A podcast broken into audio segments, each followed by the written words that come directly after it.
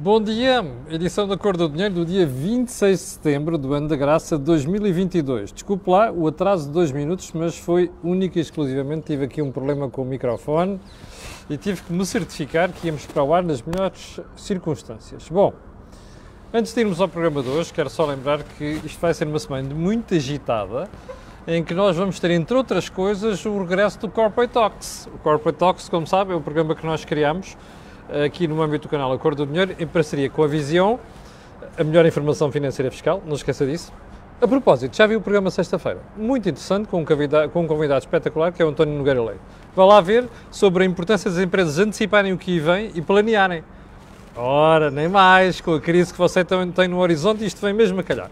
Bom, mas dizia eu, hum, vamos ter esta semana o regresso do Corporate Talks, que é um programa que nós criamos em parceria com o Novo Banco, com a Fidelidade e também com a Visão, para levar literacia financeira às empresas, sobretudo às pequenas e médias empresas. Um, e a edição uh, deste mês é na guarda. Darei pormenores sobre isso durante o resto da semana. Bom, antes de irmos também ao programa de hoje, quero recordar que, atenção, vá ver mesmo o, o Corporate Vision de sexta-feira. Vale a pena. Aquilo é matéria muito interessante, sobretudo para quem dirige empresas ou para quem tem empresas, nomeadamente aquelas pequenas empresas mais pequenas. Bem, então eh, vamos lá à edição de hoje. Não sei antes fazer o disclosure habitual, que é este canal tem uma parceria com a Prozis. E, portanto, quando for ao site fazer compras, ali na saída, eh, escreve no cupom promocional Camilo e tem logo um desconto de 10%. Bom, vamos então à edição de hoje. E vamos à edição de hoje para começar com um assunto que eu estive para comentar, salvo erro, na quinta-feira, mas depois passou-me. Não passou, eu tinha mesmo muito para comentar e deixei passar isto, mas hoje não vai passar. Eu vou ler aqui, vou passar aqui um excerto de mais ou menos 30 segundos de uma senhora chamada Irene Montero, que é Ministra da Igualdade em Espanha. Esta rapariga, que é um bocado tola, eu, eu, eu pensei que ela fosse só tola, eu acho que é demente, entre aspas, mas por aquilo que você vai ouvir hoje, a senhora disse mesmo isto. Irene Montero é ministra que vem do Podemos. O Podemos, como sabem, é um conjunto de gente absolutamente maluca. Uh, e eh, esta senhora tem uma segunda, um segundo problema no currículo dela. Ela é, ou é casada ou vive com, aquele, com o líder do Podemos, o Pablo Iglesias, um, os mesmos que aqui há uns anos uh, se diziam da classe operária e de repente foram comprar uma vivenda fora de Madrid por 600 mil euros uh, mais uns um carrito de luxo e tal, e depois andam a pregar, uh, andam a pregar a justiça social e coisas do género ao resto da malta. Mas enfim, eu vou-lhe vou passar aqui o som, você depois diga, percebe? Se eu tenho razão ou sou eu o maluco, ok? Atenção à senhora N. Monteiro. Para hablar de educación sexual por ejemplo, que es un derecho de los niños y de las niñas, señoría, independientemente de quiénes sean sus familias, porque todos los niños, las niñas, los, les niñas de este país les tienen derecho, tienen derecho a conocer su propio cuerpo, a saber que ningún adulto puede tocar su cuerpo si ellos no quieren, si ellos no quieren, y que eso es una forma de violencia. Tienen derecho a conocer que pueden amar o tener relaciones sexuales con quien les dé la gana basadas, eso sí, en el consentimiento. Y esos son derechos que tienen reconocidos y que a ustedes no les gusta. Uh, esta fulana é psicóloga de formação, percebe? É, é, ouviu bem ou não? Esta fulana é psicóloga. Ah, alguém acaba de dizer que vivia com, com a igreja, não faço puta ideia, uh, não faço, desculpem, não faço puta ideia, como se diz no Brasil, era o que eu queria dizer. Uh, e a verdade é que esta senhora é psicóloga. Não sei se vive, se não vive com o Pablo Iglesias, mas, sinceramente, eu acho que isto passa o terreno da demência. Demência para uma ministra do governo espanhol. Eu acho que um dia destes a Espanha vai acordar e vai dizer assim: epá, espera aí, mas nós estamos transformados em quê? Percebe? Enfim. Um, ponto seguinte. E houve um sismo em Itália. Oh, ninguém percebeu que ia haver um cisma em Itália. Olha, a esquerda agora a tirar-se ao ar, ultra-direita, direita radical, direita racista, direita fascista e não sei das quantas. Agora anda tudo na gritaria a chamar nomes à senhora Giorgia Meloni. Anda tudo a chamar uh, nomes à direita, mais à direita italiana. Que de facto é gente, há, há lá gente que não se recomenda nada. Como há gente que não se recomenda nada na extrema esquerda. Bom, vamos então por partes. Um, Meloni, primeiro ponto, não sei se já viu os resultados. É que ontem à noite ainda diziam assim, sondagens à boca das urnas. Hoje de manhã já está claro, mais ou menos, os resultados. E a verdade é que a coligação de direita tem mais do triplo de votos do que a coligação de esquerda, o que é uma coisa que nos deixa de, com os pelos de punta, não é? E nos meus já estão poucos. Uh, agora, a questão é esta. Vamos lá tentar perceber isto. A extrema-direita ou a direita radical em Itália sobe porquê? Por culpa da esquerda. Exatamente, por culpa que ainda para mais parece que não percebeu porra nenhuma. Ou seja, como dizem os brasileiros, não percebeu puto do que estava a passar. Nada. Então, espera aí. Andaram a governar Itália durante as últimas duas décadas, como se não se tivesse passado nada. Olha, a imigração vergonhosa que atirou a Itália para um dos países da Europa mais preocupantes, percebe? Com a horda que chegou de fora, sem controle, sem ajuda, da União Europeia. Aliás, a culpa é da esquerda e da União Europeia. Que quando se começou a perceber que a Europa não conseguia receber tanta gente daquela forma tão desordenada, e o povo italiano e outros começaram a levantar cabelo e a dizer atenção que isto tem que mudar, e quais foram os partidos que perceberam aquilo? A direita. A malta andou caladinha e ceguinha. Pergunta para quem está desse lado. Eu conheço Itália muito bem, mas mesmo muito bem. Desde o norte até ao sul ainda, ainda conheço melhor desde o norte dos Alpes até aqui abaixo a Nápoles. A Malta foi à Itália nos últimos anos. Eu já vou à Itália há mais de 30. A, Itália, a Malta foi à Itália nos últimos anos. Não é o sul, onde estão aqueles sítios de, onde a Malta entrava. Vão às grandes cidades italianas e vejam a vergonha que é, o descontrole que é com a malta que veio de fora. Isto não é nada de xenófobo, não é de racismo. É um problema para a Itália. A União Europeia assistiu a isto tudo caladinha. Não, pá, olha os direitos, pá, é preciso ir buscar este, acolher aquele e não sei. Assistiu, olha, de cadeira, de cadeira, de camarote a ver aquilo. E os italianos a levarem com aquilo no lombo, desculpem a expressão. Bom, ainda estão mesmo admirados com a senhora Meloni? e o idiota do Berlusconi e o palhaço que ganhou as eleições aqui há uns anos, o Beppe não sei das quantas, estão mesmo admirados? Bem, é preciso a malta andar tapada. Já agora, já ouviu os comentários dos malucos de esquerda em Portugal sobre este assunto? É assim, enfiam a cabeça embaixo da areia e não querem ver o que se passa à volta. Bem, o que se passa à volta é um mundo que não existe nas vossas cabeças. Em Itália, mas não só. Portanto, se calhar é bom acordarem. Aliás, a única pessoa que parece que acordou nas últimas semanas foi a Teresa de Souza no público, que eu estava a ler no fim de semana, no artigo de opinião, em que ela perguntava o que fazer à extrema-direita. E dizia, o quê? Segregá-los? Bom, olha, o resultado está a dar. Uh, integrá-los? Ah, é um risco. Ah, pois é, um risco, mas é melhor a malta pensar qual dos riscos é pior, não é? O que a gente teve agora e o que está à beira de ter noutros países e que já tem na Hungria, já tem na Polónia. Remember. Pronto, olha o que aconteceu na, na Suécia, na sacrosanta Suécia. Querem continuar a dormir? Durmam, metam a cabeça embaixo da areia. Pá. Bom, pergunta. A senhora Meloni é uma senhora que se recomenda? Não ela tem coisas boas e tem coisas muito más. Uma das coisas más é que não condena explicitamente aqueles malucos ali no extremo da Europa, Hungria, Polónia, sobretudo a Hungria, não é? Faz uns fretes, quer não dizer nomes piores, ao, ao Sr. Putin. Mais, aqueles partidos de extrema-direita italianos estão infiltrados por tudo quanto é gente para o Moscovo. Pergunta, há quantos anos é que se sabe que há gente grada da opinião em Itália que é paga nas televisões, nos jornais, por Moscovo. Está a ver? Portanto, aquela coisa do epá, eu não condeno o gajo. Sabe o que é que a Hungria se prepara para fazer? Um referendo para decidir se mantém as sanções a Moscovo. Percebe? Num momento em que o Sr. Putin está à beira de cair internamente. Ou está à rasca, como se diz em linguagem de caserna. Está a ver? É esta malta. Esta malta que passa ao lado dos problemas. Bem, aquilo não é gente que se recomenda, pois não. Pois não. A mim cheira-me que se esta senhora não tiver juízo, esta coligação vai para o galheiro ao fim de alguns meses, não é? Estilo governo balnear, é como se diz em Itália. Bom, mas a malta também parece que anda a dormir.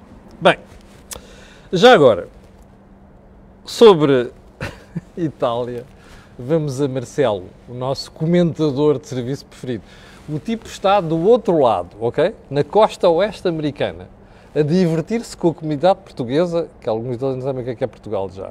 Ali do outro lado, em San Diego, Sacramento, San José, Los Angeles e Diabo 4.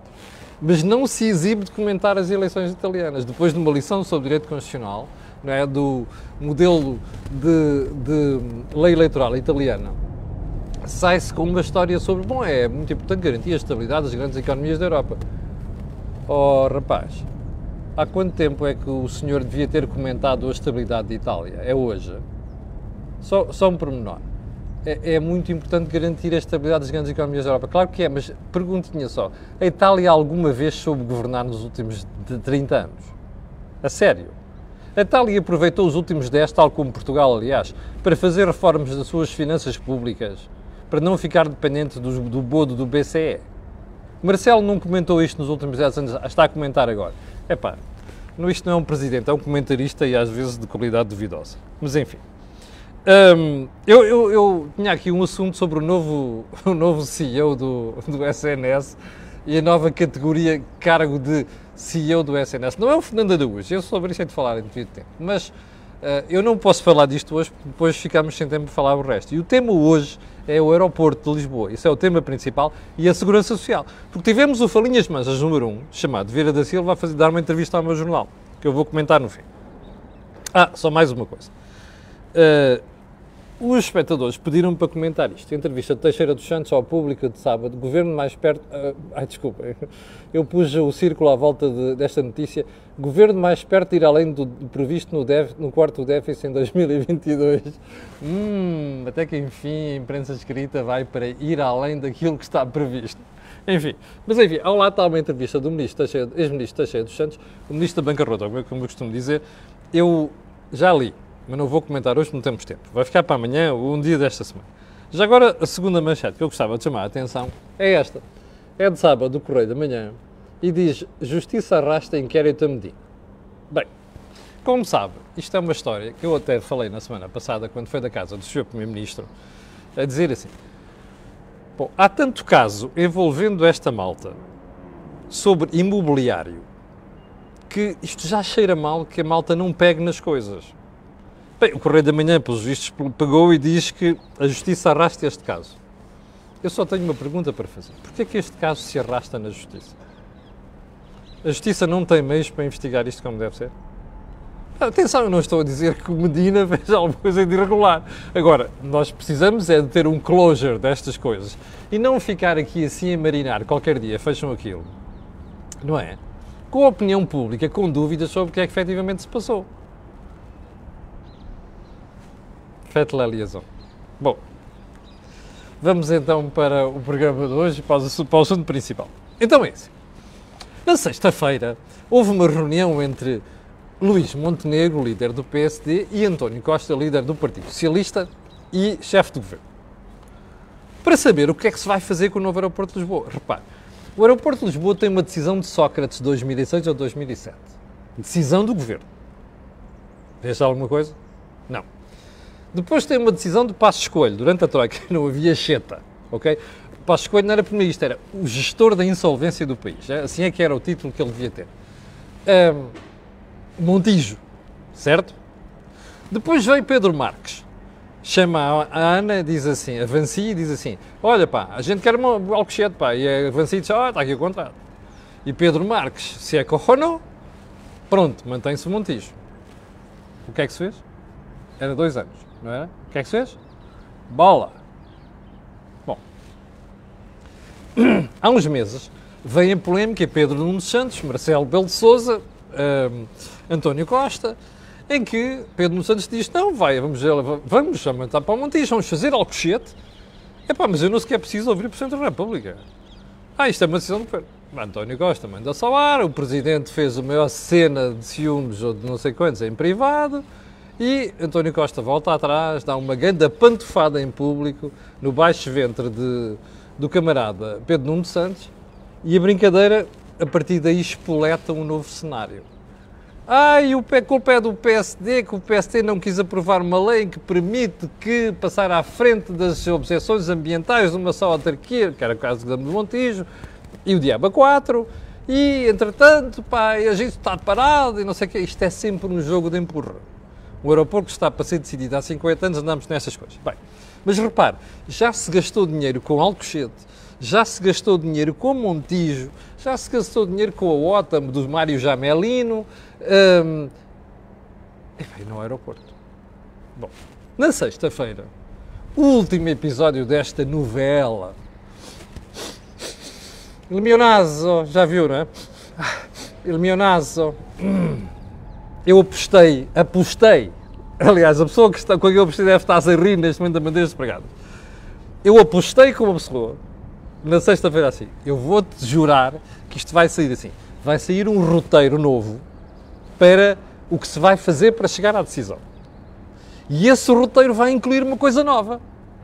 Ah, já adivinhou, adivinhou? Santarei. Olha, Mário, que está desse lado, ganhei a aposta.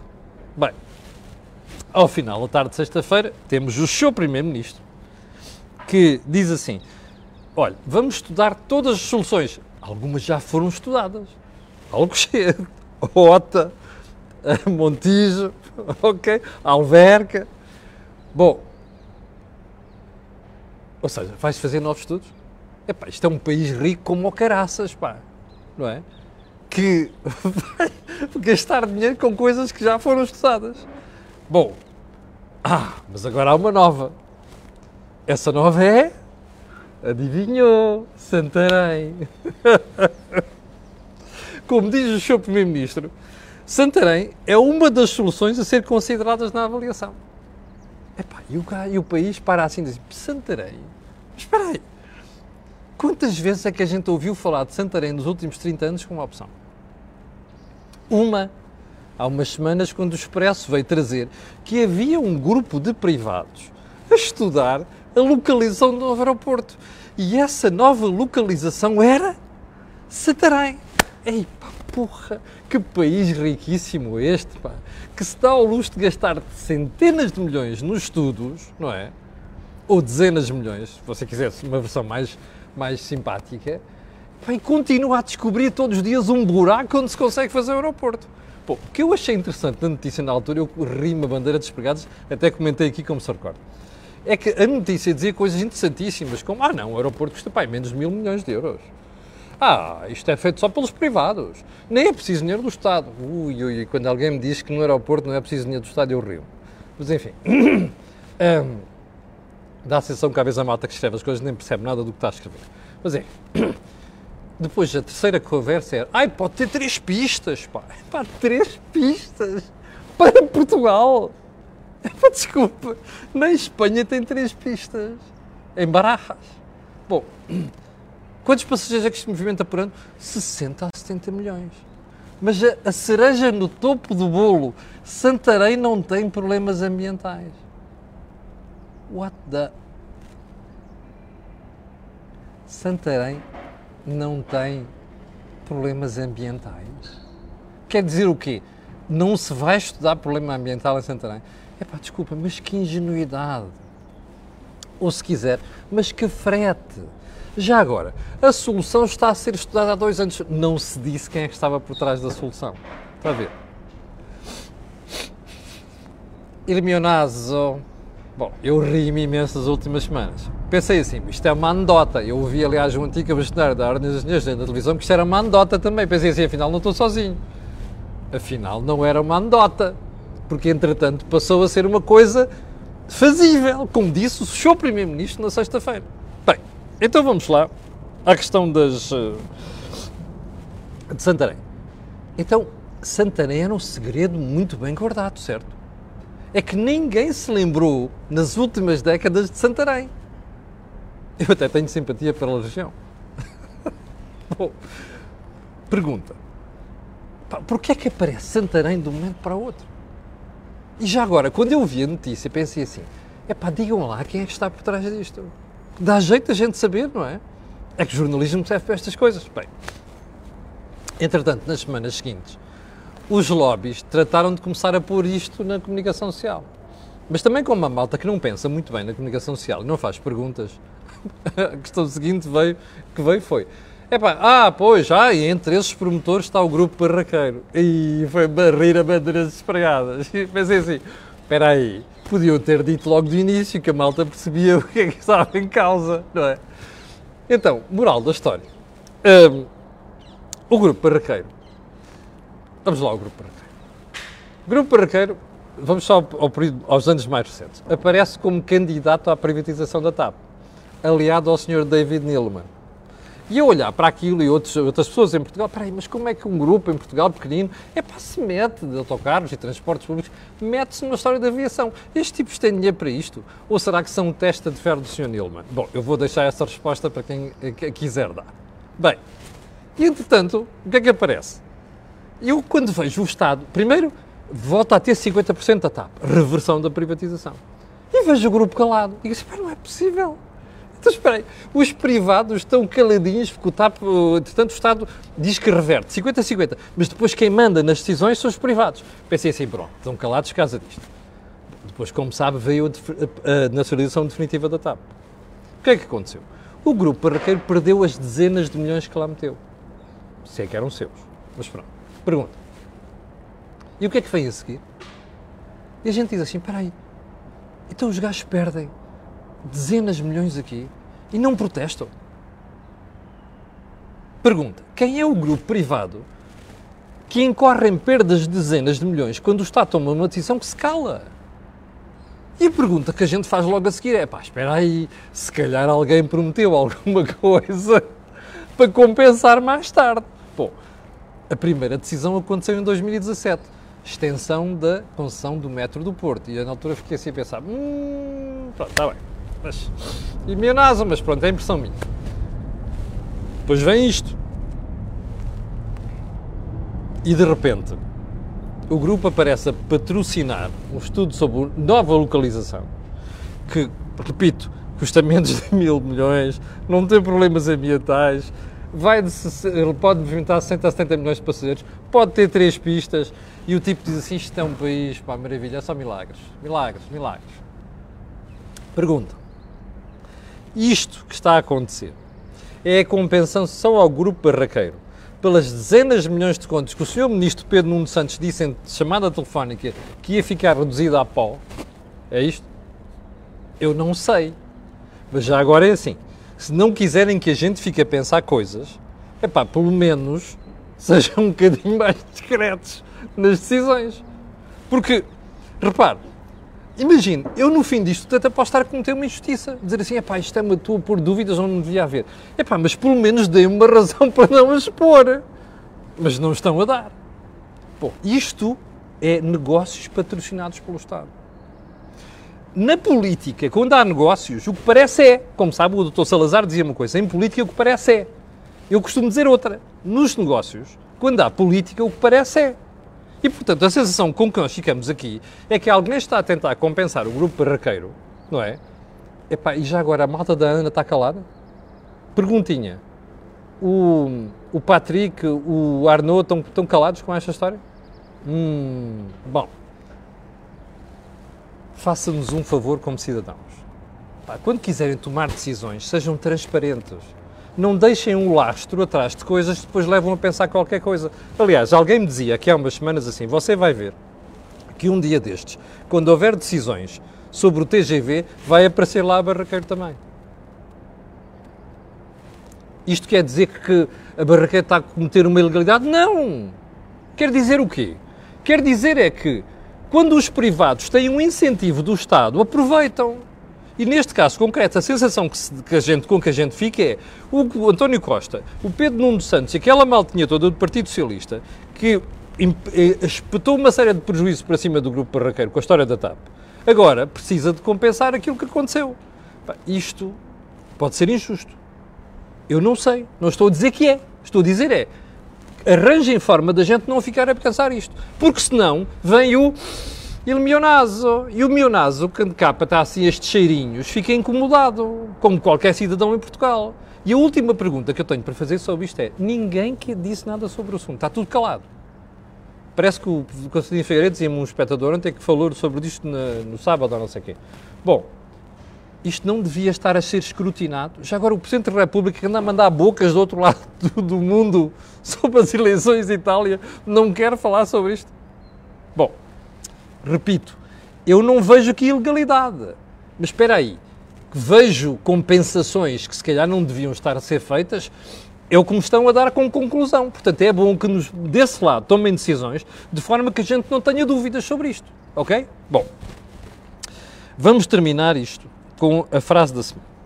A frase da semana é do Falinhas Mansas, número 1, Verde Silva, que nas últimas semanas começou por estar muito calado e agora abre a boca por tudo e por nada para falar destas alterações das pensões da Segurança Social. Diz assim o Dr. Vieira da Silva: Não podemos perder a oportunidade para reduzir dívida ah, eu estou contra a baixa do IRC. Hum, está a ver o socialismo? É isto. Eu também acho que não se deve perder a oportunidade para reduzir dívida. Digo isto há sete anos, desde que estes senhores chegaram ao poder. Sabe qual é o problema? É que este senhor quer reduzir a dívida à conta da brutal carga fiscal que lhe enfiou no seu lombo. Está a perceber? Ele sabe isso muito bem. E agora diz que, ah, não, fazer nova lei não, podemos suspender esta. Como? Ah, e quando for motivo a gente suspende a lei? Então, mas espera, qual é o critério? É um critério político? Epá, desculpem lá, isto é socialismo. Este fulano pertence à pandilha, percebe? Que acha que a única coisa a fazer é ir ao bolso do contribuinte. Mais nada. Este senhor, por exemplo, nunca ouvi dizer esta frase que eu sugiro que alguém segreda ao ouvir do Vieira da Silva, que é a seguinte: não podemos perder a oportunidade para reduzir despesa que é coisa que ele não sabe fazer. Nem ele, nem o Partido Socialista. Está a perceber? Por isso é que pegaram na despesa de 88 mil milhões de euros no final do período da Troika e espetaram com 102 mil milhões este ano. Em cima do seu lombo, com os seus impostos. Percebe? Portanto, como diz, como diz os brasileiros, pá, é assim. Bom, eu prefiro nem dizer a expressão aqui. E ficamos por aqui. Uh, há bocadinho estavam 7.200 pessoas em direto. Eu quero agradecer a estas pessoas e quero pedir a estas pessoas e a outras que vão ver aquilo que peço sempre: colocarem um gosto e fazerem partilha nas redes sociais. Já sabe porquê? Aquilo que houve aqui não houve mais lado Obrigado, com licença. Nós voltamos a ver-nos amanhã às 8 da manhã. Tenham um grande dia.